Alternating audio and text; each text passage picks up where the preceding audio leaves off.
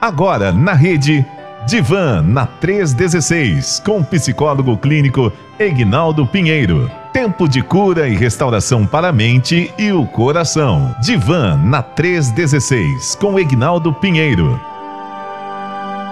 Hoje é quinta-feira. Quinta-feira é dia de estarmos por aqui com o nosso querido doutor Egnaldo Pinheiro, é o Nodivan da rede. Doutor Egnaldo Pinheiro é um psicólogo clínico, pastor, né? E toda quinta-feira, eu, eu vou dizer assim, ele investe este tempo no reino de Deus e está aqui com a gente, né? É, sempre falando ah, os principais assuntos, sempre algum transtorno, né? Que agora agora tem mais transtorno do que nunca, né? As pessoas estão conseguindo, na verdade, é nem que, é nem que agora tem, é que agora conseguiram des, é, destrinchar, vamos dizer assim, não é, doutor Aguinaldo? Bom dia, querido. Bom dia, pastor Elber. Bom dia, Van. Tudo bom? Que bom que você está aqui com a gente, né? E, pastor Elber, é justamente isso. Sempre é, os diagnósticos a gente não tem tomado, não toma conhecimento, né? Uhum. Mas quando você vai para fazer uma avaliação clínica, uhum. precisa do diagnóstico, precisa de orientação. Então, hoje, pela mídia, é divulgado mais, vamos dizer assim. Uhum. Hoje temos mais conhecimentos porque a gente tem mais acesso às informações. E isso é muito importante para nós, tá? Muito bem. E hoje, gente, hoje é quinta-feira, né? Claro, então a gente está aqui já com o doutor Ignaldo. Quero dizer para você que está aí ouvindo a gente, 11 9 30 03 03 16. Esse é o telefone para perguntas, é o WhatsApp, né? Você vai mandar pergunta gravada por escrito. Então, 11 9 30 03 03 16. Esse é o nosso uh, WhatsApp. Se você estiver ouvindo a gente pelo aplicativo, na hora que você abrir o aplicativo, tem o ícone do WhatsApp, é só você clicar em cima e aí lá você você já cai aqui dentro e pode disparar aí o teu recadinho pra gente, né? Então, você pode fazer perguntas, você pode fazer algum tipo de contribuição, porque a gente tá, vai continuar falando, né? Ah, sobre o TEA, é, o transtorno de espectro autista, e já estamos aí na terceira semana, só que hoje, conforme anunciado, temos convidado, é, temos convidado, convidado ilustre, é, ou convidada, né? Convidada ilustre, e está aqui com a gente, ela que vai participar participar e vai dizer por que ela vai participar também, né? É, por que, que, que o doutor Ignaldo pensou em trazê-la, né? Porque, bom, enfim, eu vou deixar eles, eles, eles falarem, né? Não vou dar spoiler do negócio, não. Ô, Van, bom dia, querida, tudo bem? Bom dia, Rede 316! Não é segundou, quintou! Quintou, né? Meu Deus do céu. Quintou, ai, e aí, ai, você tá bem? Olha eu aqui de novo essa semana, gente. Não é. de mim, não. Eu sou legal. E aí, tá tudo bem? Tudo tranquilo? Ai, tudo tranquilo como um grilo, né? É, eita, agitado ai, assim, ai. né? Aquele grilinho que é gosta uma... de cantar o dia todo. Meu Deus do céu. Pois é, a noite é uma honra toda. poder estar aqui é, falando sobre essa, é, essa temática que muitas vezes é vista de uma maneira tão distorcida do uhum. que Deus enxerga na vida da gente. Sim. É interessante que a nomenclatura já posta, né, para todos nós que está dentro também do DSM e dentro do CID, transtorno do espectro autista. É, eu, em algumas oportunidades que tenho de falar um pouquinho sobre isso, e depois o pastor Ignaldo explica por que, eu aqui, tá? Mas eu quero falar sobre a questão transtorno. É, eu sou uma pessoa que estou dentro do espectro do autismo, porém eu não vivo o transtorno do espectro do autista todos os dias. Porque o Deus que me criou, que me idealizou, ele me ama, é um Deus amoroso, bondoso, perfeito em todas as suas obras. Não falo isso da minha boca, falo isso porque a própria palavra dele diz isso para mim. Então, esse Deus que eu sirvo e que eu a cada dia busco conhecer um pouco mais, ele não é um Deus cruel que me fez para viver transtornos. Mas se eu não conheço a realidade da, da preciosidade da criação que ele fez, eu começo a viver de acordo com imposições sociais que estão ao meu redor, e aí sim eu vivo desregulações e acabo me encaixando nesse, nessa, nesse significado chamado transtorno, entende?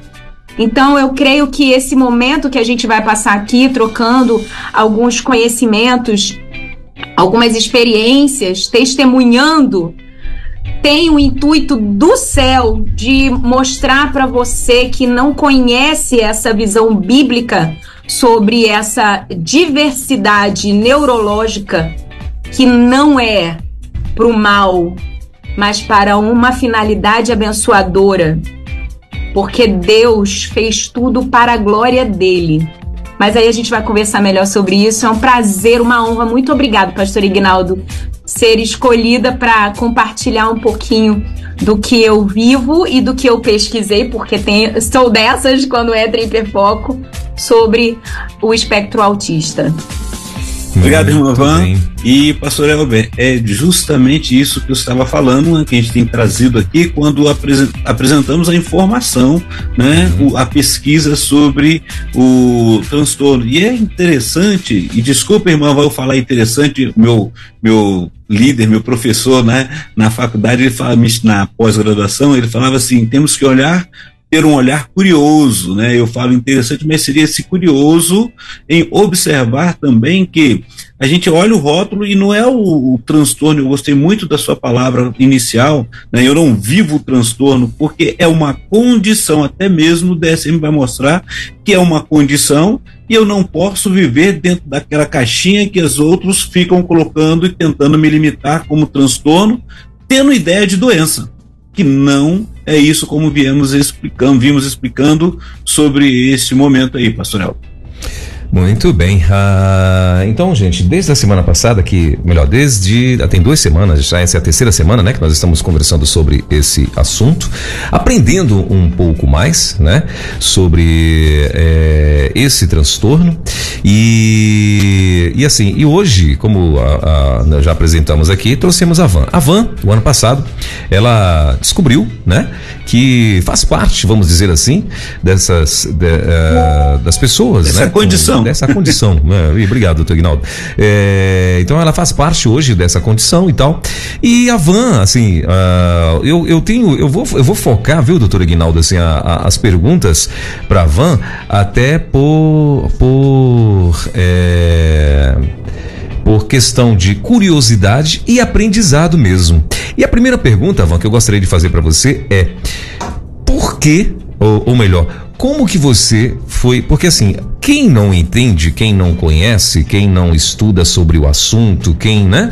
Uh, pra gente, a Van é uma pessoa é, é, que, que não apresenta assim nenhuma, vamos dizer, eu, eu não eu, eu, pelo menos conversando um pouquinho com ela e convivendo um pouquinho com ela, ela não apresenta nenhum diagnóstico, vamos dizer assim, doutor Aguinaldo? Seria um diagnóstico? Ou, ou... Seria aquele diagnóstico visível, curiosidade isso, nossa, né? Isso é. Geralmente a gente olha para a pessoa e quer que a pessoa, no seu semblante, sua forma de ser, isso. apresente algo que eu vou falar assim: olha, tem um probleminha tem um problema. ali, né? Exatamente. E, é, e esse é o ponto, doutor Aguinaldo, que eu quero chegar, porque assim, ô Van, como é que você descobriu, né, que você fazia parte vamos dizer assim, desse grupo, né? É, é, o que te levou a pesquisar, o que que você sentia diferente, né? Porque assim, até então, a gente vê ela falando e tal, ó, oh, gente, eu faço parte disso, daquilo, e a gente fica olhando assim, falei, cara, engraçado, né? A gente não percebe que tem alguma alteração, né? Mas tem, né? Porque aí, claro, ela foi com especialistas. E antes de você me responder isso aí, Ivan, eu queria que mais uma vez você falasse sobre esses, uh, esses, eu não sei se é crachá que tá no teu pescoço, mas ela tá ali com, com, com com, uh, essas fitas identificativas, né? Uh, de pessoas e tal. E, e, ela tá aí com a fita que tem o girassol e a outra que tem o quebra-cabeça, né? E aí você explica uma explica a outra também, Ivan, por favor. Peraí, qual primeiro? Você quer que primeiro fale sobre isso aqui, né? É, isso. Faz, fala sobre tá. isso e depois como é que você descobriu é, é que fazia tá. parte desse grupo. Primeiro eu vou Vou falar sobre os colares de identificação. Colares. Por quê? Como você é um... mesmo começou a, a, a, a, falar, pastor Welber, a gente não tem cara, né? Uhum. Autismo não tem cara, né? Tem uma Sim. música da Cristina Mel que eu acho muito fofa. Fala, autista não tem cara de autista, mas tem algumas características que a gente compreende.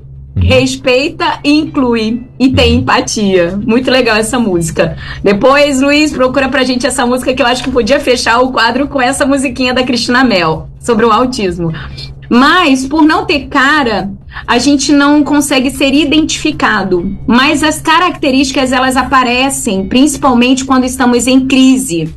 Né? E a gente depois pode falar um pouco sobre as crises sensoriais, principalmente, e as reações, alguns comportamentos, que é uma das coisas que caracterizam o autista, que são os comportamentos repetitivos e restritos. Então você vê às vezes uma pessoa batendo a perna, uma pessoa se balançando, acha esquisito, mas ela não cara de nada. E se ela tiver com um colar de identificação, você já percebe que ela pode ter alguma coisa. Por que, que eu digo percebe que ela pode ter alguma coisa? O colar do quebra-cabeça, que é esse aqui que eu estou mostrando, ele é exclusivo para as pessoas do espectro autista. Agora, esse aqui, que é o colar do girassol, ele é mais abrangente, ele pega todas as pessoas com deficiências ocultas, surdez, é, deficiência intelectual, né? É, TDAH também pode usar e deve usar. Então, é, é, são, são sinalizadores para que nós possamos compreender.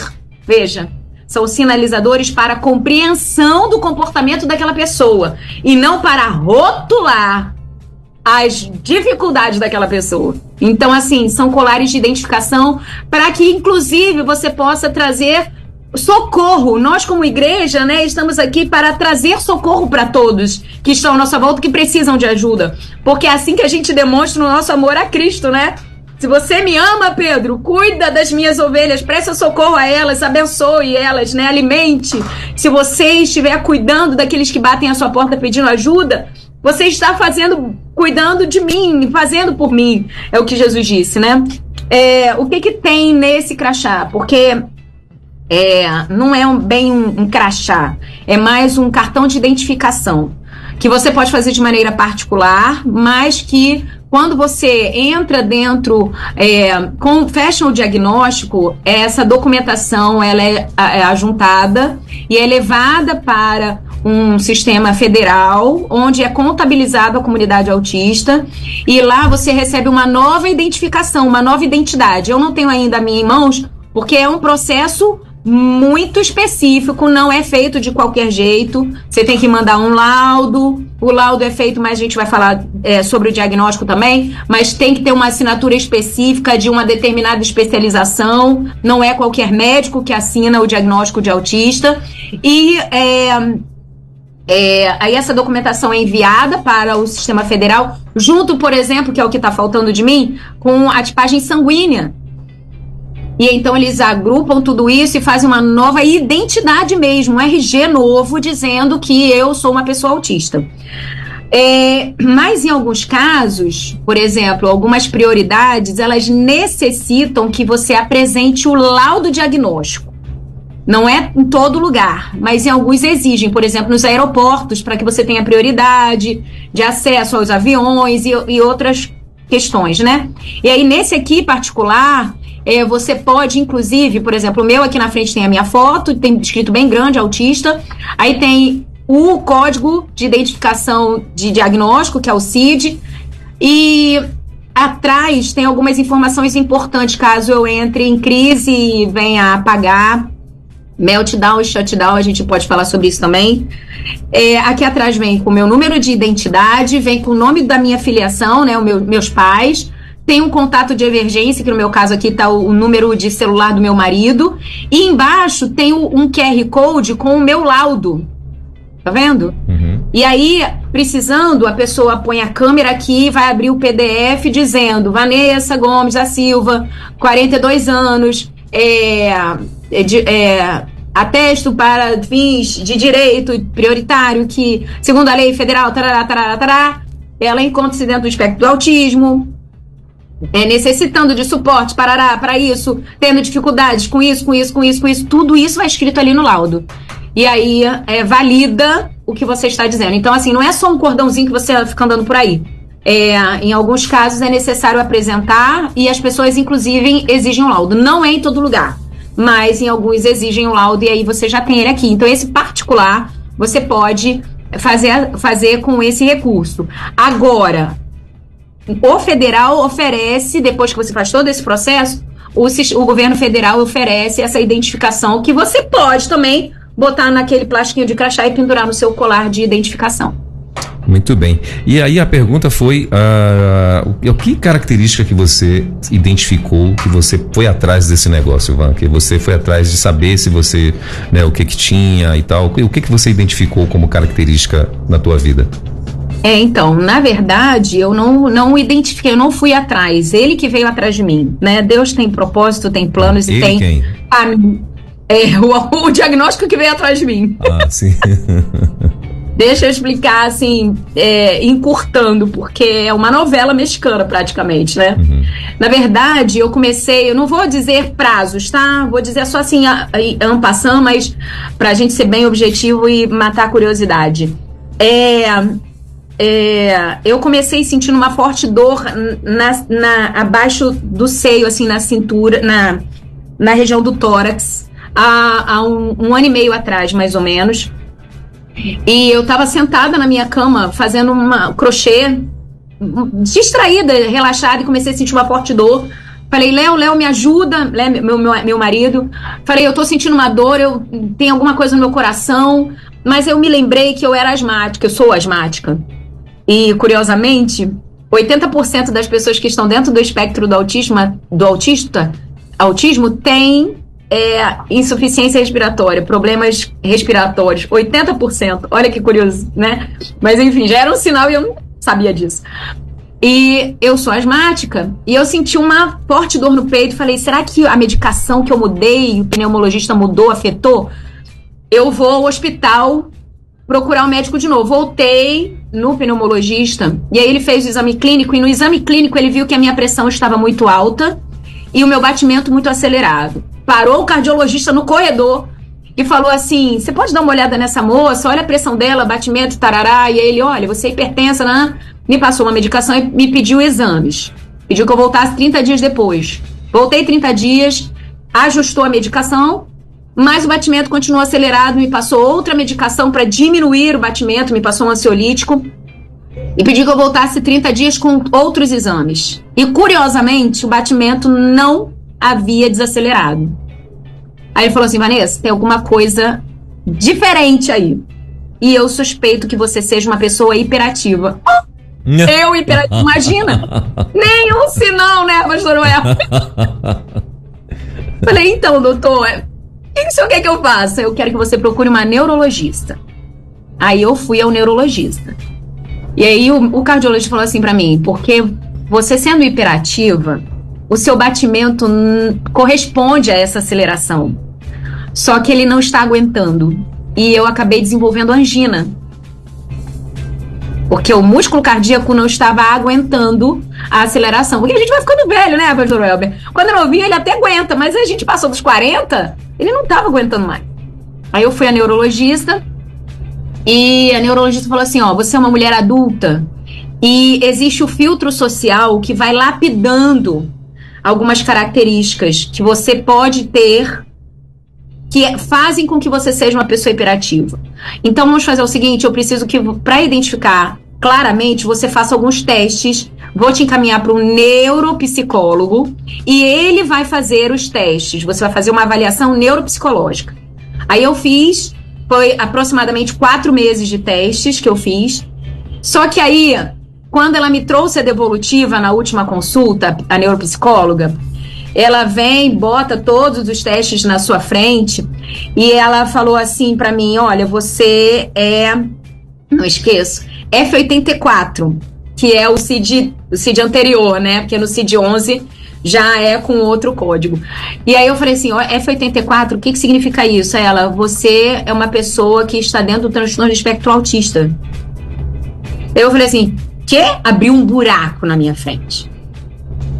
E eu não aceitei isso. Falei, ela tá doida, ela já é meio descabelada, eu não acreditei muito crédito na ela. doida! E aí eu liguei pro plano de saúde, que me abençoou, porque ele cobriu. Infelizmente, hoje em dia é muito difícil planos de saúde cobrirem esse teste. A grande, a esmagadora maioria faz exclusivamente particular, com custo altíssimo, preciso dizer. Cerca de. Eu acho que o preço mínimo que eu encontrei foi de dois mil reais. Mas a média de 3.500 reais no particular. O pacote dos testes para encontrar alguma neurodivergência. E aí, é, eu liguei para o plano de saúde, reclamei, falei, não, olha, não gostei, essa mulher me atendeu assim, assim, assim, assim. Aí eles é, fizeram uma avaliação lá da minha reclamação e me encaminharam para fazer um novo teste. E aí eu decidi, fiz tudo de novo. Mais quatro meses aproximadamente, juntando então oito meses de teste. E para curiosidade minha e aceitação, deu o mesmo o mesmo parecer, né? Porque o, o teste ele não te dá o diagnóstico, ele te dá um parecer neuropsicológico. E aí eu voltei para neurologista e dentro desse meio período eu já tinha agendado um psiquiatra também. E aí porque o que depois que veio o primeiro primeiro parecer daquela que eu não havia dado muito crédito, eu comecei a pesquisar, porque aí você vai pro Google, né? Porque o Google é seu melhor amigo nessas horas de dúvida. E aí falou: olha, quem vai te. Quem fecha o diagnóstico é o neurologista, o psiquiatra. Falei, vou procurar um psiquiatra então. E aí, quando veio o segundo parecer, corroborando com o primeiro, aí eu voltei na neurologista e. E. E aí ela falou assim: olha, você é uma pessoa dentro do espectro do autismo. E aí ela foi interessante, pastor Welber, pastor Ignaldo, que ela sabe a dificuldade que eu tenho de olhar nos olhos. Eu olho nos olhos porque eu fui treinada, eu, eu, eu trabalho com terapia, né, comportamental e, e, e, e dentro do, do, do, acesso do rapport, eu fui treinada para olhar nos olhos do, do, do cliente para poder gerar essa conexão com ele. Mas eu sempre senti dificuldade extrema, por exemplo, de olhar nos olhos do meu marido no encontro de casais, por exemplo. Eu fico constrangida, eu fico desviando, me dá uma angústia na barriga, eu não conseguia. Falei, gente, que interessante, eu não consigo olhar no olho do meu marido. Interessante, né? E assim, olha como é a nossa mente. Quando eu preciso olhar estrategicamente, eu consigo fixar o olhar, mas quando é natural meu, eu fico desconfortável. E aí a, a neurologista olhou para mim e falou assim: Vanessa, olha para mim, deixa eu te dizer uma coisa.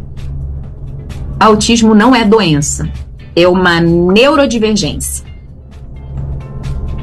Deixa eu te explicar o que é neurodivergência. Se seus pais quisessem que você fosse autista, eles não tinham como fazer. E se eles quisessem que você não fosse autista, eles também não tinham como fazer. Ou seja, isso é genético. Isso não está no controle de ninguém. Eu falei, opa, doutora, desculpa aí. Salmo 139, 13 14, de modo assustadoramente maravilhoso eu fui formado. Falei isso na minha mente, porque apesar de não ter filtro para algumas coisas, eu fiquei caladinha ouvindo a mulher. e aí eu falei, doutora, não estava no controle dos meus pais, mas estava num controle maior. Quando eu cheguei em casa da consulta, eu queria gritar pro mundo que eu era autista. Me lembro como hoje o pastor Ignaldo está aqui, não me deixe exagerar. E contei para alguns irmãos na rede, no nosso grupo de staff. E o pastor Ignaldo me mandou uma, me mandou uma mensagem no particular e me fez uma pergunta interessante. Por que você quer dizer para todo mundo que você é autista?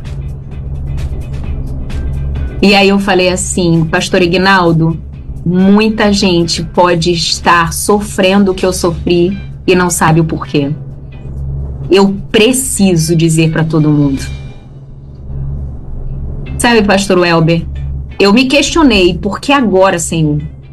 Com 42 anos, porque assim, o diagnóstico, deixa eu explicar para vocês assim, ele começa, mas ele precisa ser refeito periodicamente, porque o autismo, ele não te prende num nível de evolução. Você pode ir aprendendo, porque você é capaz de aprender e desenvolver habilidades, como também os traumas que afetam a qualquer ser humano afetam a pessoa autista porque ela é um ser humano e faz com que ela possa regredir.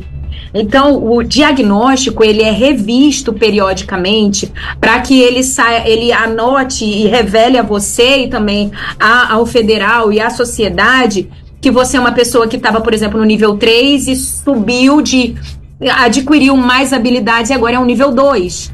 Ou você é um nível 2 e conseguiu praticamente independência social e não precisa de tanto suporte tete a tete 24 horas e agora você é um nível 1 né, desenvolveu a fala, fala um pouco melhor, consegue se comunicar, se expressar, socializar melhor, você agora é o nível 1. Então, esses laudos eles são sendo revistos periodicamente, inclusive para deixar essa evolução à vista de um, de um, de um consenso médico, social e até o seu mesmo.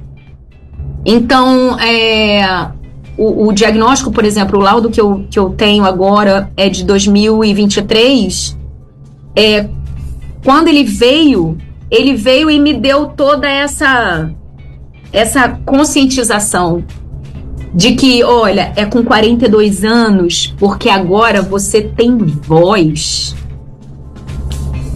E tem pessoas que não têm voz. Tem pessoas que não entendem o que eu fiz. Eu creio que foi o Espírito Santo falando isso no meu coração que sofrem aquele discurso mentiroso do inimigo de que isso é um problema. Eu já falei que existe no meu coração o desejo de escrever um livro A Bênção na Neurodivergência. O A do verbo haver. Porque o Deus que nos criou, ele é perfeito e intencional em tudo que faz. E um dia desses, nas minhas leituras, eu recebi uma. Eu encontrei um texto que fez muito sentido para mim, eu quero compartilhar com vocês para fechar a resposta dessa pergunta. Eu estava lendo sobre aquele cego de nascença. Que tá. O registro está no, no Evangelho de João, no capítulo 9. E aí, Jesus passando por ele com seus discípulos, né? Um dos discípulos perguntou, mestre, quem pecou? Este homem ou seus pais para que ele nascesse com essa deficiência, com essa divergência, porque ele não conseguia ver. Era uma característica dele. E aí Jesus respondeu assim: nem ele, nem seus pais pecaram, mas isso aconteceu para que a obra de Deus seja manifestada nele. Então eu creio que Deus tem uma intenção, tem um propósito em me fazer com esse conjunto específico de características da van. E foi assim que eu descobri que eu sou uma pessoa diferente de muitos, como você também é diferente de mim. Muito bem. Doutor Aguinaldo, eu, eu, tenho uma pergunta, não sei se o senhor vai conseguir me responder. Uh, mas acredito que sim.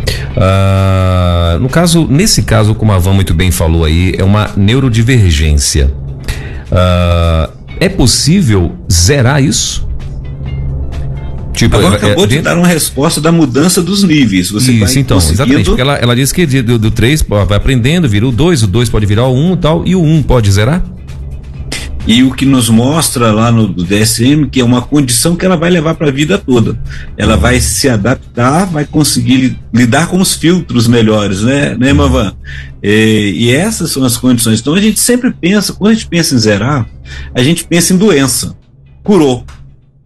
Já foi dito bem claro, é uma condição e é uma condição que ela vai aprimorando a ponto de hoje, por exemplo, ela tem voz, muito boa sua palavra, Van, porque tem voz e poder dizer a, a não só aqueles que não têm voz, né? Às vezes a criança ela não consegue falar, mas temos pessoas que são humildes, que não têm condições, que ela também até acabou explicando, pastor Elber, é, a questão do, do. Eu dei informação sobre procurar pelo SUS e tudo, mas ela mostrou bem claro qual a dificuldade, porque realmente a testagem ela é muito cara, porque o, o, neuropsicólogo ele precisa comprar os testes. Então esse teste é repassado o valor dele para o cliente. Então já são formas de junto com as famílias que têm é, pessoas com o, essa condição, buscar para que esse diminua esse valor e tenha mais oferta para que possam ser é, feitos diagnósticos. Mas, Pastor Elber, o que nós encontramos até então é que não zera, a condição vai para o resto da vida,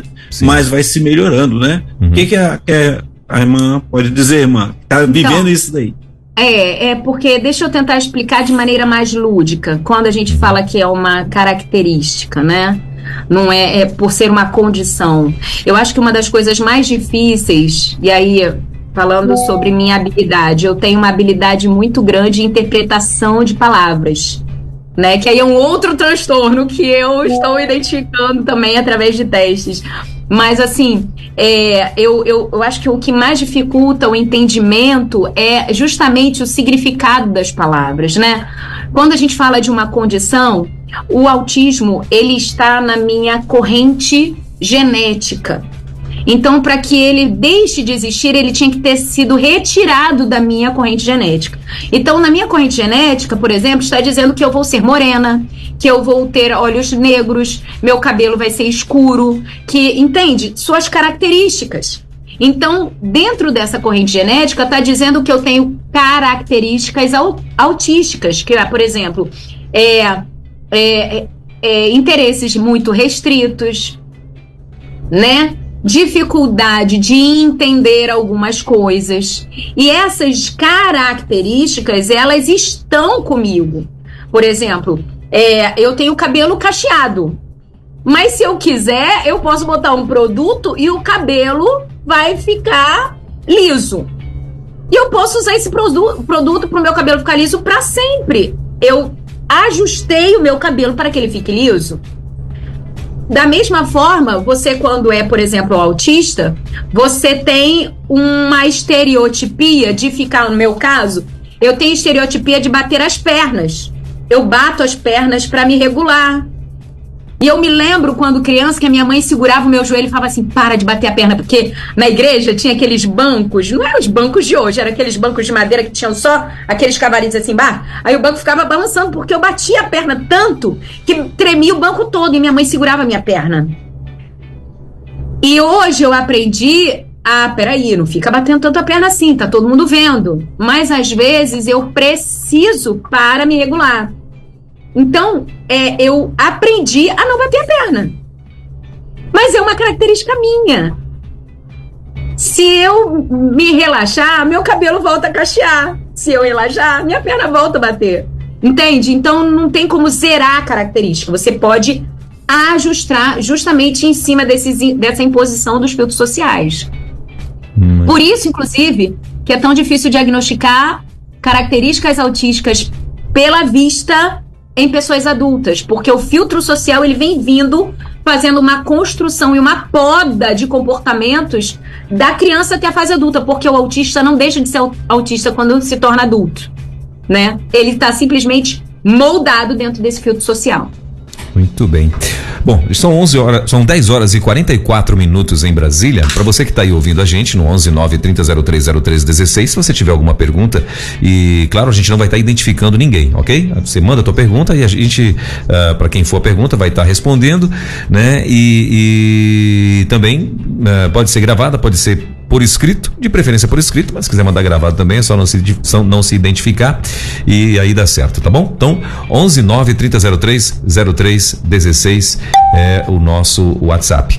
Uh, doutor, doutor Ignaldo, uh, hoje é, existe, vocês estão por dentro, acho que o doutor Ignaldo, né, é, é, está por dentro ah, da estatística, assim, né, de, de, de, como é que está isso?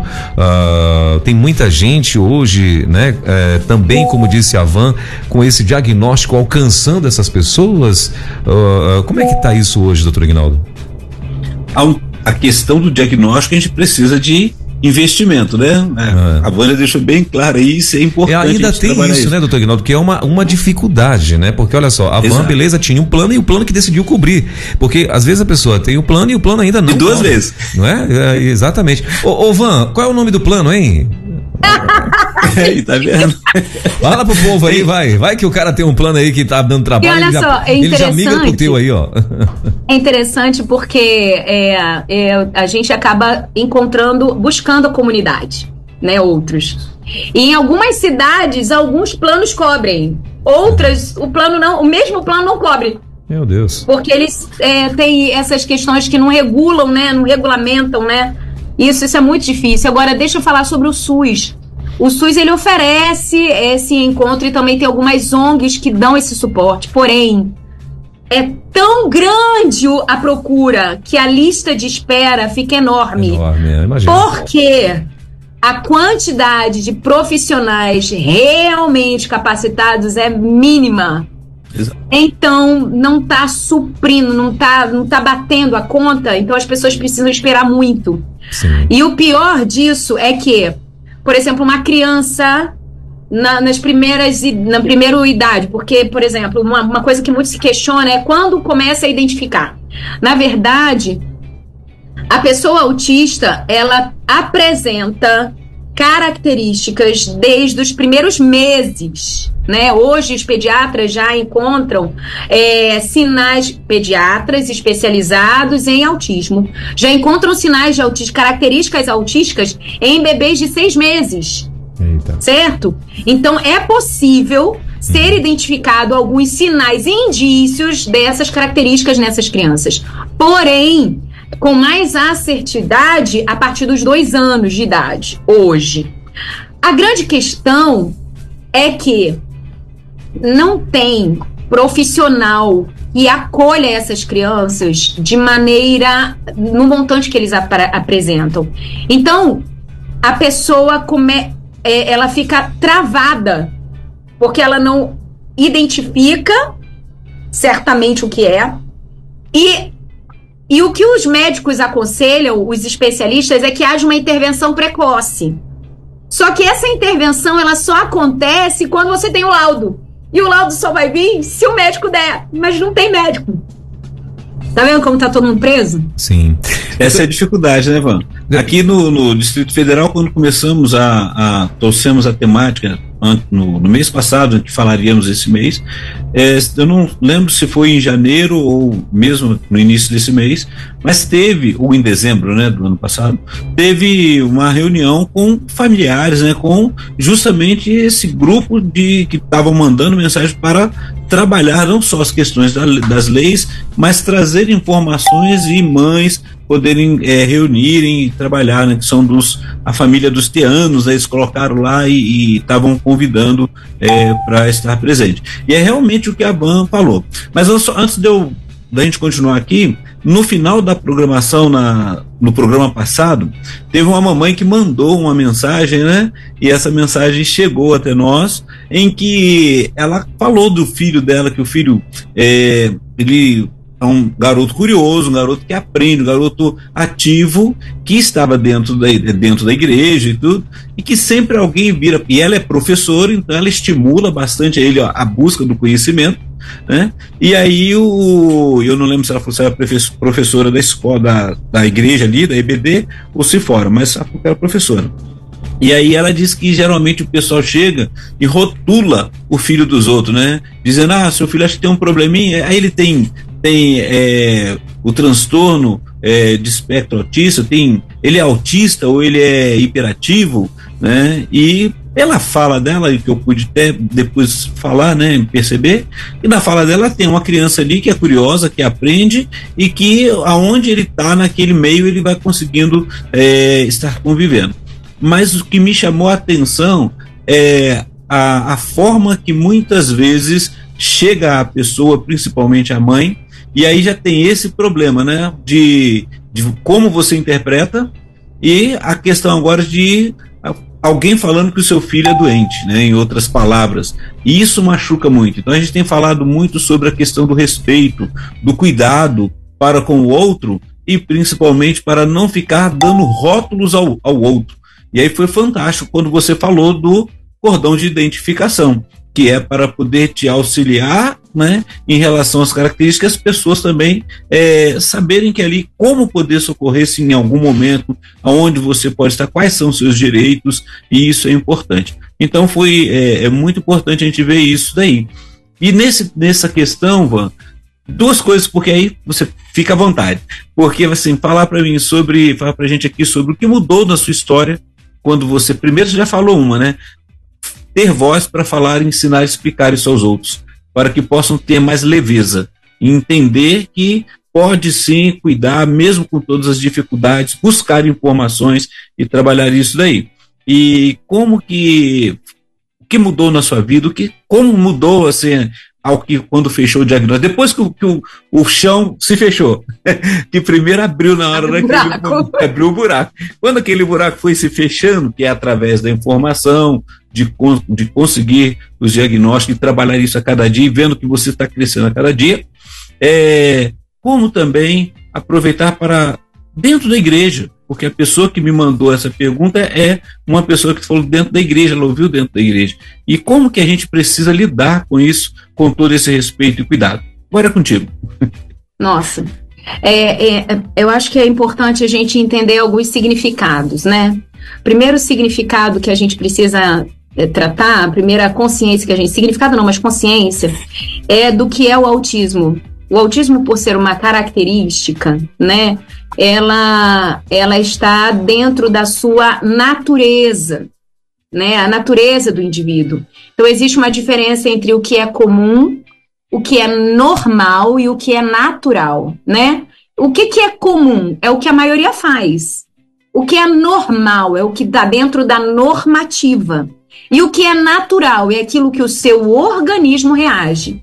O autismo está referente à sua natureza, ao que é seu natural, ok? Então, quando eu entendo sobre a natureza, eu estou querendo dizer que ninguém é igual a ninguém. E por ninguém ser igual a ninguém, não existe nada que padronize. Isso é uma coisa importante da gente entender. Por isso é, é, é, é nomeado, né, nominado como espectro. Ou seja, não tem nenhum indivíduo igual ao outro, muito menos autista, né? Isso já é um ponto a ser considerado. Agora, com relação né, à, à questão do, do dessa, dessa rotulação de probleminha, o ser humano ele, ele é perecível.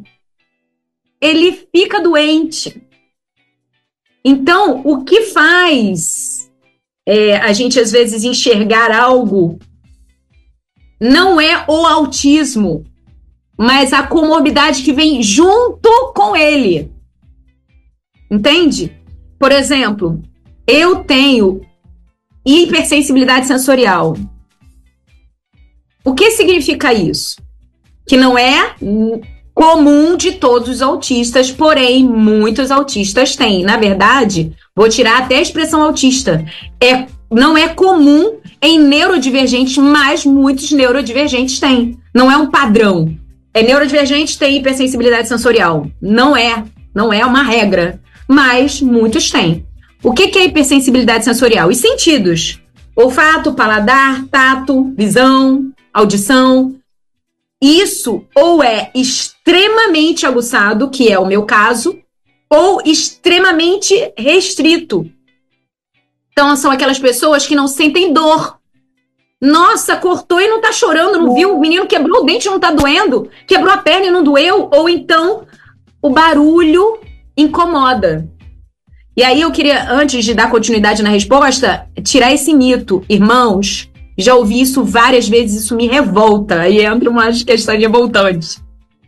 Não diga, por favor, que o autista tem dificuldade com volume alto, porque isso não é um padrão.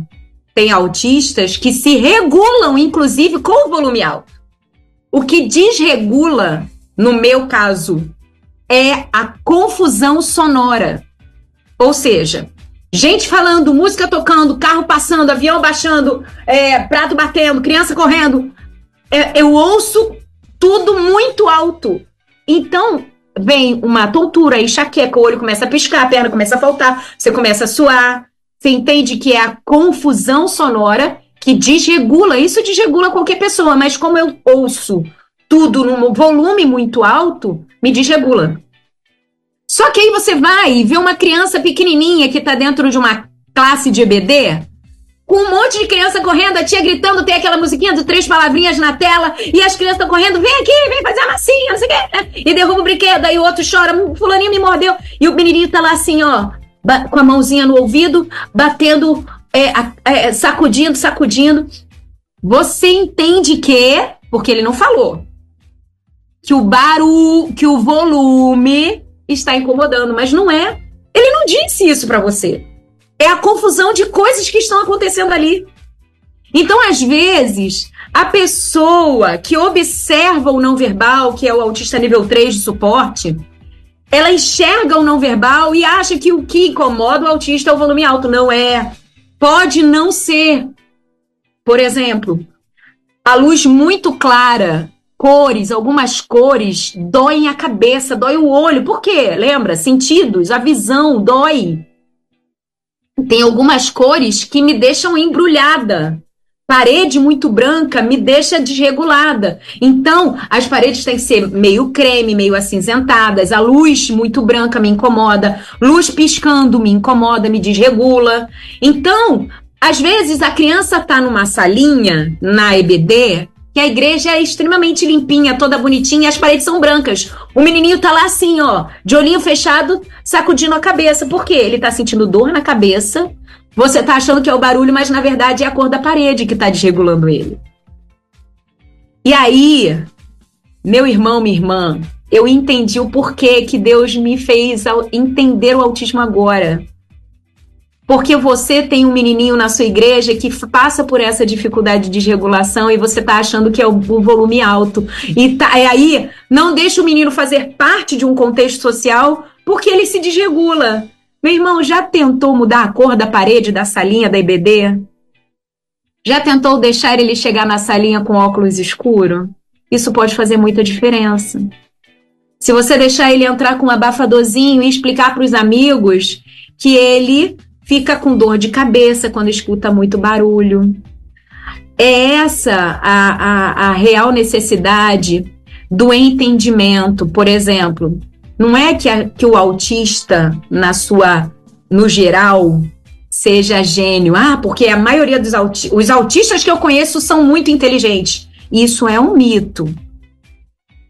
Como também deficiência intelectual não é um padrão de autistas é uma comorbidade que existe em alguns.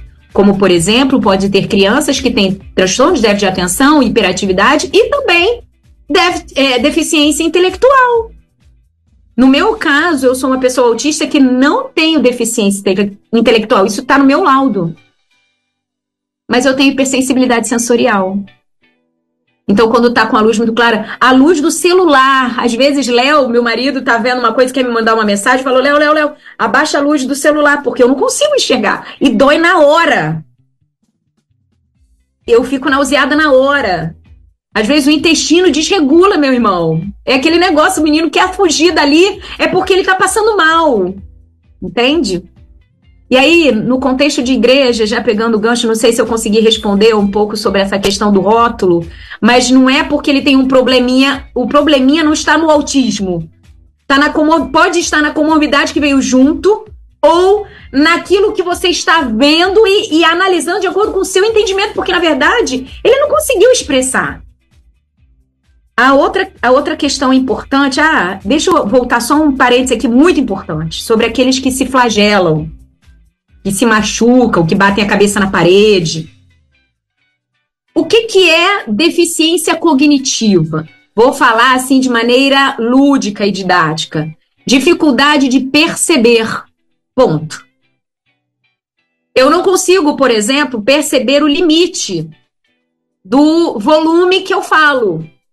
Eu não sei quando eu tô falando alto. Léo fala, amor, você tá falando muito alto. Eu não percebo. Eu não percebo quando eu tô falando muito. Tá dando 11 horas, já tá na hora de acabar o programa. Eu não percebo. Então, eu tenho algumas dificuldades de percepção. Não percebo perigos. Mas existem aqueles que têm maior dificuldade de perceber. Não percebem que estão fedendo, não percebem que estão sujos, não percebem que estão se machucando, não percebem que estão machucando o outro. Então veja, e aí é uma coisa muito importante, não é severidade de autismo, severo, médio e leve. Isso inclusive está sendo muito debatido e está caindo por terra, porque autista, seja qual seja o nível de suporte, ou seja, nível de ajuda, as consequências, as, as reações bioquímicas que acontecem dentro do corpo do autista acontecem de igual forma para todos os autistas.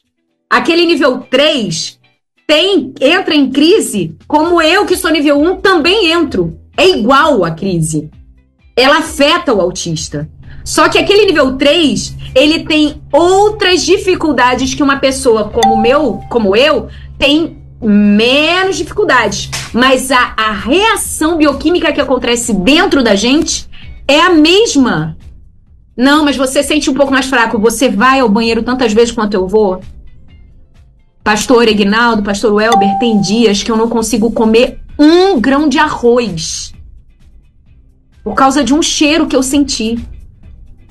Quando eu vou lavar o frango aqui na minha casa, eu limpo a pele, pode ter certeza, não vou conseguir almoçar naquele dia. Porque a textura de alguns alimentos me desregulam. Faço com amor para minha família porque eu desenvolvi a habilidade de superar isso, mas no meu organismo tá lá, nauseado, meu intestino tá desregulado, minha cabeça tá tum, tum, tum, tum, batendo o volume. Então não diga que é severo, leve ou moderado. Isso para nós que somos autistas é uma afronta. Eu tenho sim, reconheço.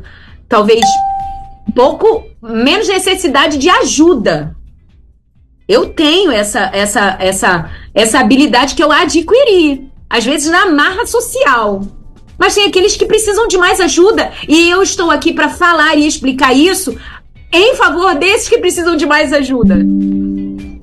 Entende? Então, essa questão do, do, de se machucar e se ferir é porque ele está sentindo uma dor e ele não consegue associar como alivia essa dor.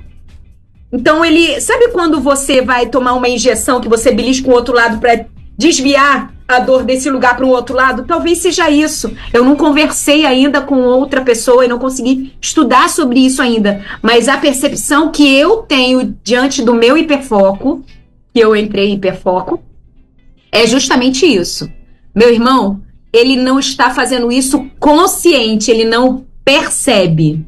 E precisa da sua ajuda para ajudar a controlar isso. E aí entra a terapia ABA, né? E a terapia cognitiva comportamental, que é a que eu faço hoje.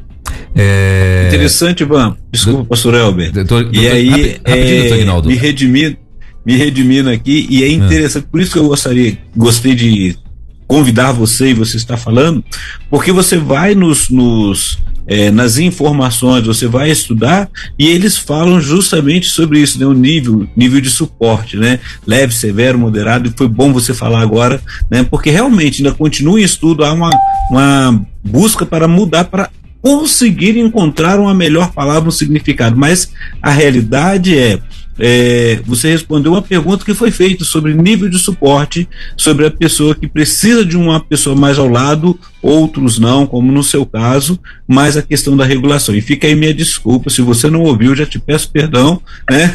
Eu ouvi, mas eu não foi com esse intuito, não, nem, nem me lembrei, na verdade. Não, mas aí mas quando você fez, eu lembrei justamente disso também. E a cada mamãe, a cada familiar que tem ali no seu, na sua, no seu lar, alguém que tenha o, o autismo. Aí teve uma outra pergunta, Ban, que aí é, ainda rapidamente, se puder falar, porque geralmente foi uma pergunta que se dentro de uma família é, mais de uma pessoa pode ter o autismo, né, o, o, essa condição. E eu disse que tinha porque eu encontrei pessoas, encontrei família que dois tinham, dois, os dois filhos, né? Ah, mas muito provavelmente um dos pais, um, um dos progenitores pode ter na família, né? Pode também, porque já que é uma condição genética, ou não. Aí essa ficou essa minha curiosidade agora. Sim. Ô, é, deixa eu só Van, rapidinho, sobre... rapidinho, ah, Van. Eu vou pedir só para você tentar ser um pouco mais sucinta na tua resposta, por quê? Porque a gente pediu pro povo fazer pergunta e chegou aqui várias perguntas. Eita! Né? Então, assim, várias perguntas, Vou várias tentar, participações. Gente, me ajuda né? aí. Me então, dê suporte com isso, você... pastor Welber. É. Se não der, vai ter que voltar semana que vem. Olha que eu volto, porque sobre isso eu, eu tenho um chamado. Mas vamos lá, vai lá, vai lá, Van. Então, deixa eu só falar sobre a, o pedido de desculpa.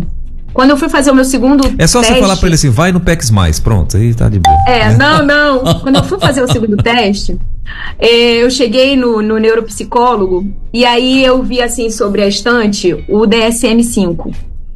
E aí ele começou a falar comigo, querendo mostrar a propriedade. Eu acolhi toda a propriedade e foi excelente. O Dr. Lucas, eu amei ser atendida por ele.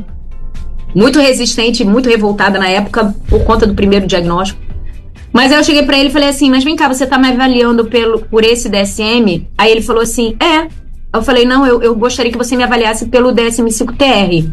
Aí ele: TR? Aí eu falei: Sim, o último. Aí ele: Último? Ele mesmo não tinha tido acesso ao último DSM.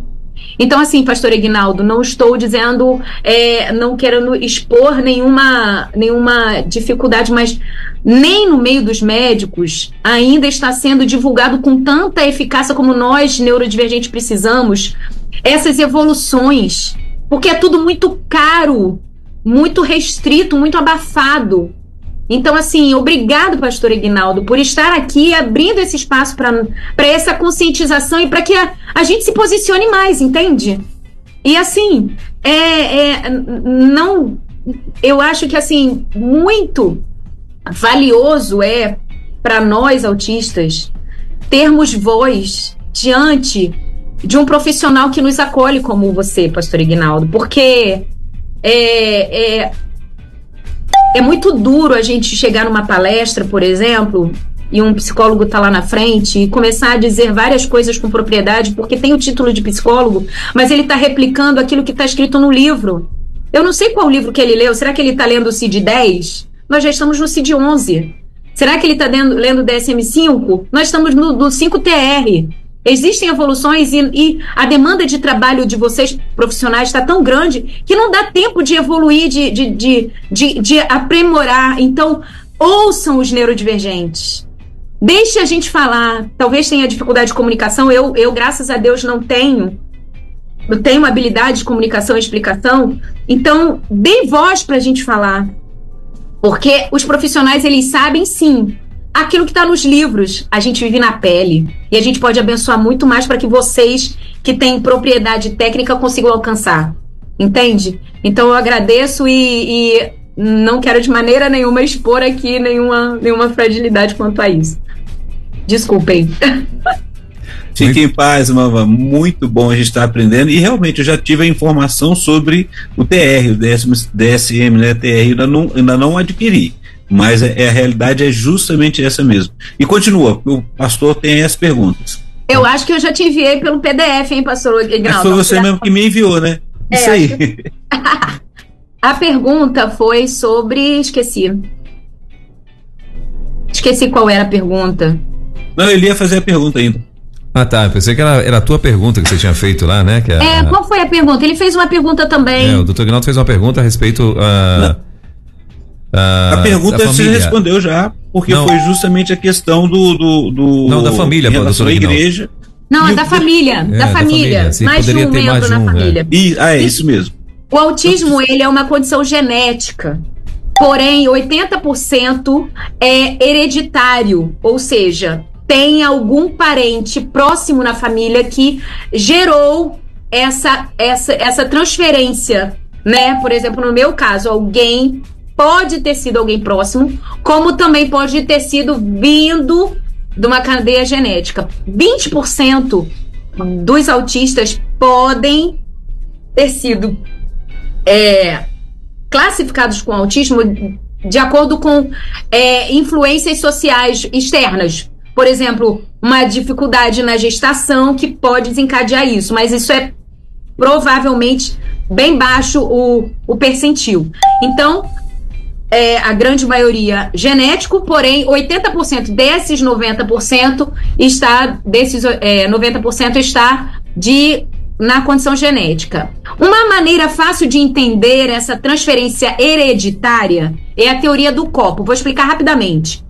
É, Imagina-se que o homem seja um copo pequeno e a mulher seja um copo grande. Então, o casal de pais, onde um deles é neurodivergente, ele vai passar essa essa corrente genética para o primeiro filho.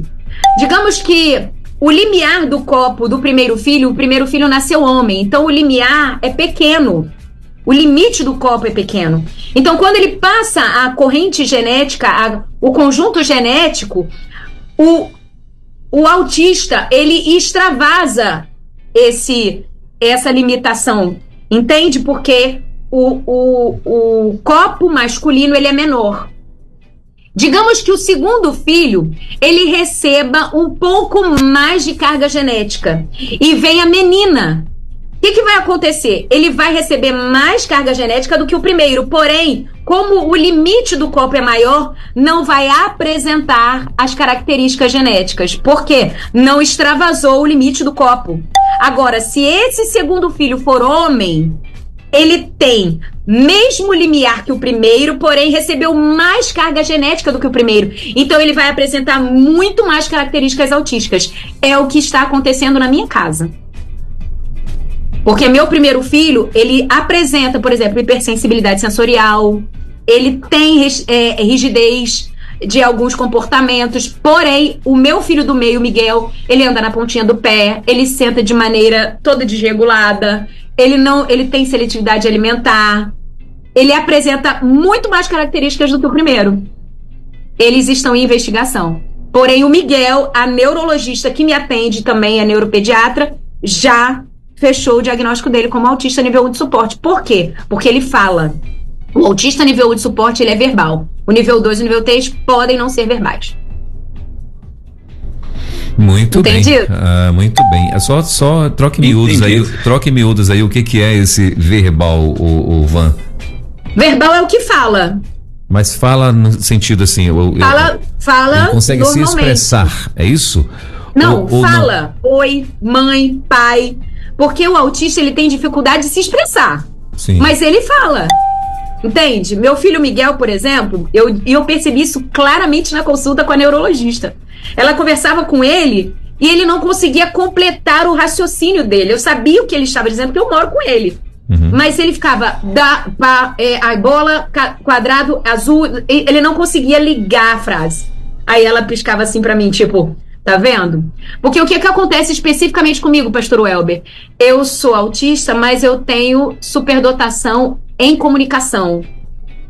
Então, a minha superdotação suprimiu a minha dificuldade de comunicação, mas eu não tenho a percepção de algumas coisas, como, por exemplo, parar de falar.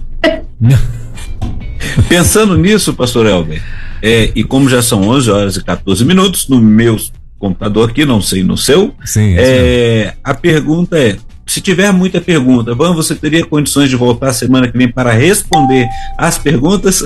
Volto, volto sim. Mas será que dá para responder pelo menos duas, coitados? Sim, eu falei sim, caramba. Sim. Não, sim. pode ser. Então vamos lá, vou liberar aqui a primeira, tá bom? Tá. Oi, Ivan, oi, oi pastor Weber, oi, doutor. Eu sou Maria Lúcia sou batista, sou cantora, cantora de. Antes eu já cantei, já gravei um disco meu irmão, cantor também, mas hoje eu canto só no coral. Já cantei solos na igreja, mas eu nunca tive muita, sabe como assim, muita ensaio, muita coisa, então, por fim eu parei de cantar, né? Mas eu fui muito ruim na escola, tudo que eu aprendi é na prática, sabe? Quando a Van falou esse negócio no Instagram, eu falei assim, acho que eu sou também. Porque às vezes encarar as pessoas eu não encaro muito não, mas eu falo a verdade, eu sou, sabe? Sou mal para isso, assim, não ofender, sabe? E, e muitas coisas, eu assim, gente, será que eu não sou? Eu tenho 77 anos já. E já tive decepções, assim, com pessoas, depois de mais velha, já tô, tô, cantando muito bem, né? Já me falaram, nossa, ficou horrível, isso, isso me abaixou mais, mas eu não parei de cantar no cor, não. Mas eu sei que minha voz é do Senhor. Eu queria que você me respondesse sobre isso. E será que eu tenho também? E não sabia? Que eu nunca fui estudar não. Eu leio a Bíblia, leio muito para saber falar português, entendeu? Bom dia para vocês. Não precisa falar meu nome não, tá bom? bem, tudo bem. Tarde demais, irmã. A senhora mesmo falou o seu nome. É, foi sem querer, não percebeu. Mas aqui, é, é interessante isso, porque não são características pontuais que fazem você estar dentro do espectro do autismo. Essas características, existe um conjunto específico que o DSM separa duas é, muito é, necessárias e um, outras, um outro grupo de mais cinco que são ponderadas. Desses cinco, você precisa apresentar quatro. Mas a grande questão é a seguinte: precisa ter essas características desde pequena. Não pode ter aparecido agora. Porque tem algumas características que elas aparecem por conta de comorbidades. Vou dar um exemplo: bater a perna pode ser um sintoma de ansiedade. Ansiedade. Então, se você bate a perna agora, pode ser que você esteja tendo um, uma comorbidade chamado transtorno de ansiedade. Mas eu me lembro de criança, lembra que eu falei do banco da igreja, minha mãe segurando minha perna? É porque isso acontece desde sempre, quando eu não tinha tantas contas para pagar, três filhos para criar, marido, igreja e muitas outras responsabilidades, entende? Então, é o primeiro ponto. As características do autismo têm que aparecer desde a infância. Um exemplo, eu pegava bicicleta em vez de botar ela guidão para cima, sentar no banquinho e sair pedalando, eu virava ela de cabeça para baixo e ficava girando o pedal e ficava horas olhando a rodinha girar. Ontem, fui fazer um bolo aqui na minha casa e peguei a batedeira e aquelas hélicezinhas da batedeira, e fiquei batendo e ficava olhando aquilo. E fiquei, nossa. Aí meu filho, Miguel, que é autista, ele, meu filho do meio, chegou na cozinha e viu a batedeira e falou assim: Nossa, mãe, é satisfatório ficar vendo isso bater. Você entende? É uma coisa que é característico nosso. O autista tem essas características desde pequeno, tá bom? Então, assim, não, não são pontuais, é um conjunto e tem que estar tá aparecendo desde o início da vida. Van, e é importante é, essas informações, até mesmo como nós falamos na semana passada. Você, a família também é investigada. A família, é, ela passa por aquela anamnese para saber desde quando né, a, que ela tem observado essas características no filho. Né, e isso é importante. Por isso que os pais, quando é, às vezes se fala na escola, pede para que passe por avaliação, não se feche, não fique com medo, vá com seu filho, acompanhe e ajude-o, né, para poder cuidar dele. Para que ele não entre no transtorno. Para que ele se identifique como espectro, eu estou dentro do espectro do autismo, mas eu não vivo o transtorno. O que é viver o transtorno? É você sofrer, entende? Então eu digo, eu sou uma pessoa dentro do espectro, mas eu não vivo transtorno todos os dias. Porque tem dia que eu não. Eu, eu falo assim, Léo, amanhã eu vou ter rádio, não vou na igreja hoje à noite, não, amor. Não é que a igreja me desregule. Mas às vezes o social, depois do culto, aquela, aquela lanchinho na cantina, aquilo ali acaba comigo. E eu chego em casa passando mal, não consigo levantar no dia seguinte de manhã. Hoje, aí com a terapia, eu tenho recursos para passar por esse momento social e depois levantar segunda-feira e estar bem linda na segunda-feira na rádio. Então, é terapia fundamental.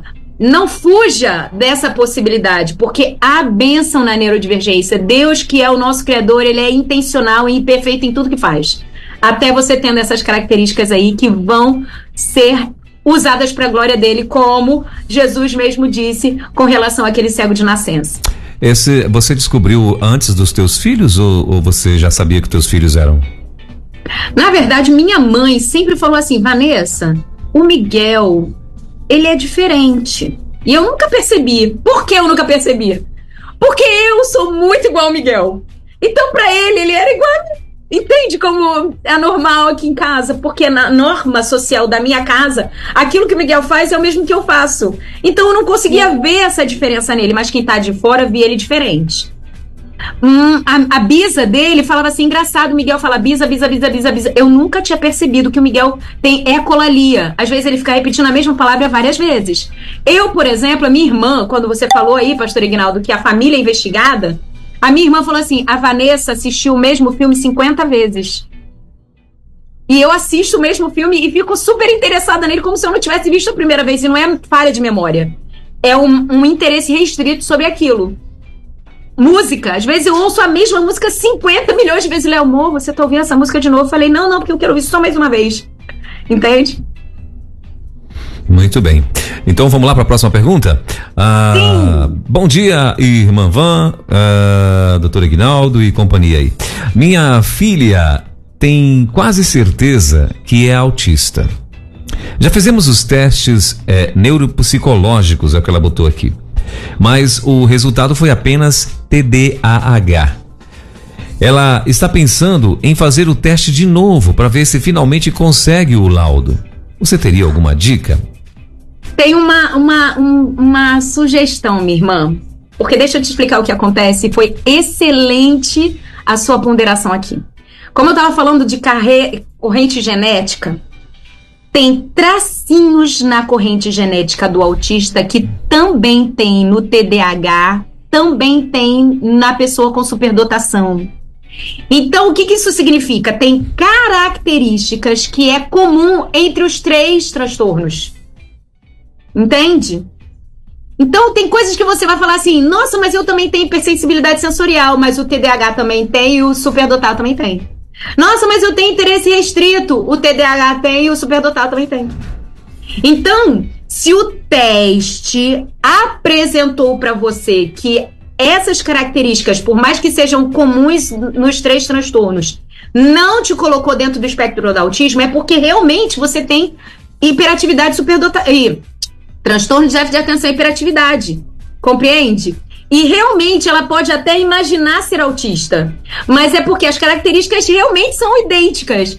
Mas o que afeta a pessoa, o que coloca a pessoa dentro do espectro do autismo é, a, é o interesse restrito e é, repetitivo e a deficiência, a dificuldade de convívio social que, que isso afeta em mim, por exemplo? Eu tenho muita dificuldade de manter relacionamentos. Eu começo o diálogo. E olha que interessante. Foi justamente no teste, quando ela disse que eu tinha dificuldade de conversar. Eu tô aqui conversando com vocês, certo? Não. Aí ela me mostrou: existe diferença entre conversa e discurso. A Vanessa discursa eu não consigo falar no telefone, falar assim ligação, porque eu não sei a hora de parar e a hora de continuar. Eu não percebo isso. Isso é uma característica do autista. Ele não percebe o limite da fala. Então eu não falo. E engraçado que a minha irmã mais velha chegou para mim uma vez, preocupada comigo, falou assim: Van, conta o que está acontecendo com você. Você não fala de você. Outra característica do autista. Porque o autista ele não fala dos seus próprios sentimentos, ele tem dificuldade de dizer o que está sentindo, porque ele não consegue comunicar isso. Então, tem características que são comuns entre esses, essas três características, né? O superdotado, o TDAH e o, e o autista, porém, o autista tem um bloco de coisas que coloca ele, características que coloca ele dentro do espectro do autista que o TDAH não tem. Quer ver uma, uma diferença? O autista, ele busca padronizar as coisas. O TDAH não consegue padronizar. Isso é uma característica assim gritante. O autista ele busca o padrão e quando não tem um padrão, ele cria um padrão. O TDAH não consegue criar padrões, é bagunçado. Já o autista não. E aí, para a pessoa que tem autismo, uma comorbidade muito comum é o transtorno obsessivo compulsivo, o TOC. Por quê? Ele fica tão fixo em manter padrões que ele sofre emocionalmente com isso. Viu como é interessante? Mas são bem parecidos. Então, minha irmã, aí vamos para a sugestão. Não busque outro diagnóstico. Eu fiz isso e, pela misericórdia de Deus, corroborou. Mas isso eu aprendi com o meu terapeuta, Dr. Luiz Gerlima, que é uma benção na minha vida e tem feito terapia comigo, e com o Léo para ele aprender a lidar comigo. Porque isso é muito importante, tá? O, o apoio da família e entender. Léo faz terapia com o mesmo psicólogo que me, me, atende, porque não é uma terapia emocional, é terapia cognitiva comportamental. O Léo precisa entender como eu me comporto para ele poder me ajudar e também não sofrer comigo, né, com as minhas manias. E aí o Luiz já chegou e falou assim, Vanessa, deixa eu explicar porque você precisa ouvir uma pessoa só. Porque se um médico diz, não, você tem TDAH, aí o outro diz, não, você tem autismo, aí piorou a sua situação. Porque quem é que tá falando a verdade? Aí você vai ficar numa busca eterna. Então, minha irmã, se eu pudesse te dar um, uma sugestão, né? Que o conselho não se, não se vende, né? Fica com esse diagnóstico e entenda que daqui a pouquinho você pode buscar mais testes para outras coisas, mas experimenta fazer uma terapia, tomar a medicação, por quê? Autismo não tem medicação que auxilie, a terapia auxilia. Já o TDAH tem medicação. Talvez, encontrando esse diagnóstico e o médico passando uma medicação que se ajuste ao seu TDAH, você vai ver melhor. Opa, viu? Não era autismo mesmo, não, era TDAH. Entendeu? Isso é um bom indicativo. Próxima pergunta diz o seguinte: uh, por que o autismo tem aumentado muito nos dias atuais e qual a causa do autismo? Aí, para quem quiser responder então, aí, doutor Aguinaldo, Avan. Eu falo, pastor? Sim, e sendo essa a última pergunta, porque agora eu que vou ter que sair também, né? Tá e aí, se é. tiver mais perguntas, a gente vai apresentar. Tem, tem mais, tem Mas desde já, que eu sei que se você vai encerrar para mim, Ivan, eu vou estar por aqui, mas eu quero agradecer, Van, muito esclarecedor, e é, e é muito bom esse, essa conversa, esse momento de encontro. E a Rede 316 e o programa do Divan está aqui justamente para isso, para trazer luz e trazer entendimento é, para que as pessoas possam não viver em sofrimento. Essa é a, a realidade. Não viver o transtorno, né? Tem várias tem várias perguntas, viu, galera? Chegou muita pergunta, muitas perguntas, ou chegaram, né? Muitas perguntas mesmo aqui, viu? Então, já pedi aí, ó, pro, então, ó já pedi aí pro, pro Luiz separar todas elas aí, isso, pastor, manda pro Luiz. Isso. Ivan, pode voltar semana que vem pra gente poder responder Sim, essas então, perguntas? Vamos deixar mesmo fechado porque o autista precisa de previsibilidade. Você Isso. me dizendo hoje, precisa acontecer na quinta-feira. Então eu ficar assim, podemos voltar no outro dia? Acabou comigo. Não, é que você. é quinta-feira e com o seguinte: se possível, vou pedir para mandar para você todas essas perguntas. Mandem para mim, mande para você também. Tá bom? Tá, bom, fechando aqui então com essa última pergunta. É... Eu, eu me embolei aqui, pastor Welber, repete, por favor. Um, cadê? Agora deixa eu ver se eu acho aqui. Uh, por que o autismo é, tem é, aumentado muito nos dias atuais e qual a causa do autismo? Vou começar pelo final. Não tem causa, porque não é doença, né? Então a combinação veio porque Deus permitiu. E ele tem uma intenção nisso. Então assuma isso, não é a Van que está dizendo para ver de modo romântico o autismo, não. É a Bíblia que me disse isso e me trouxe uma paz e um engajamento, uma força tão grande. Então entenda que a, a vontade do Senhor é boa, perfeita e agradável. Talvez você não esteja vivendo isso, vivendo um transtorno, porque você não está vendo o que Deus quer fazer através de você. Porque lembra do que disse Jesus para aquele eh, os discípulos quando viram aquele cego? Deus fez com que isso acontecesse para que a obra dele fosse manifestada através da vida dele. Deus quer usar essa pessoa autista de alguma maneira. Ajude você que tem essa percepção a enxergar isso. Agora, modinha agora todo mundo é autista. Se fosse modinha, você encontrava diagnóstico em qualquer esquina e aí todas as pessoas poderiam ser. Infelizmente, essa, esse discurso de modinha está acabando com a a, a, validade dos diagnósticos que estão surgindo. O que, que acontece? O autismo, ele não é um problema. É uma característica. Lembra que eu falei? Cabelo cacheado, morena, olhos pretos. Forma de pensar diferente. É isso. O que acontece é que a gente está vendo como um problema, por quê? Porque antigamente era mais fácil de ser identificado os níveis 3 de suporte, com muita necessidade de ajuda e muitas dificuldades. Mas existe o nível 1, existe o nível 2.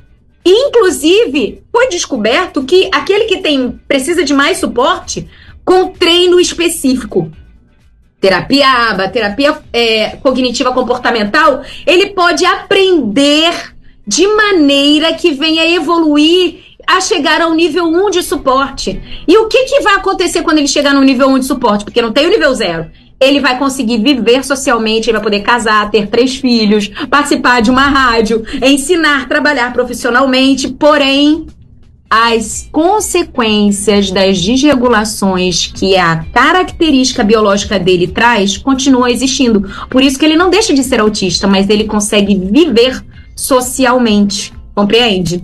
Pastor, Ui, oh, Pastor Welber, anota uma pergunta aí minha para mim mesma que eu preciso citar na próxima semana. é porque o autismo é considerado deficiência. Isso é muito importante. Porque se não é uma doença, por que, que o autista é deficiência e o TDAH não é? Porque o TDAH não é considerado né, dentro das leis como uma deficiência e o autista é. O autista é uma pessoa com deficiência. E aí eu quero explicar um pouquinho sobre isso, porque é muito importante. Porque para mim foi muito difícil de aceitar isso. Nossa, eu sou um PCD. Como assim? Depois que eu fui estudar sobre o que é deficiência, eu falei: é, eu sou deficiente. Muito bem. Bom, então, gente, 11 horas e 31 minutinhos. A gente precisa encerrar por aqui, porque o doutor Ignaldo tem. É, ele trabalha daqui a pouquinho, né? Então a gente precisa é, encerrar por aqui, mas está marcado. Quinta-feira que vem, então a gente vai voltar continuando falar, a falar aí sobre o TEA, com participação da minha amiga Van Gomes, como ela falou. Ela está hiper focada no assunto. Então, meu irmão, se prepare, porque tem certeza que vai, vai aumentar muito os teus, os teus conhecimentos aí através dos nossos queridos doutor Aguinaldo e Van Gomes na próxima quinta-feira. Gente, bom fim de semana, Deus abençoe. Van, a gente se vê na segunda-feira, se Deus quiser, né? E doutor Aguinaldo na próxima quinta, permitindo Deus, estaremos juntos também. Bom fim de semana, ótimo, ótimo, ótima tarde para vocês. Que Deus abençoe e até lá então. Até lá, ia, deixei aqui a pergunta, tá, Van? Anotei também, eu, tipo, eu lembro lá na próxima quinta. Tudo tá, bom para vocês e muito obrigado, obrigado aos nossos ouvintes aí. Pastor Elber, um abraço a todos. Valeu. Obrigada, obrigado. tchau, tchau, gente. Boa semana, tchau. Valeu para nós. Gente, 11 horas e 32 minutinhos. Então, para você que mandou as suas perguntinhas, tá? A gente está anotando tudo aqui. Que quiser, inclusive, mandar perguntas também, a gente vai estar anotando. Se foi gravado, a gente vai estar, é, vai estar guardando aqui, porque na segunda-feira a gente é, é, vai estar, melhor, na quinta-feira que vem, a gente vai estar liberando para que os nossos uh, participantes aqui possam estar respondendo as suas perguntinhas, tá bom? Então, fique tranquilo. Segunda, melhor, quinta-feira que vem, a gente vai estar com o, o, os nossos queridos doutor Ignaldo e Van Gomes e, claro, as suas perguntinhas estarão sendo liberadas. Você ouviu Divan na 316 com o psicólogo clínico Egnaldo Pinheiro. Ouça o podcast Divan na 316. Tempo de cura e restauração para a mente e o coração. Acesse agora a nossa plataforma rede316.com.br.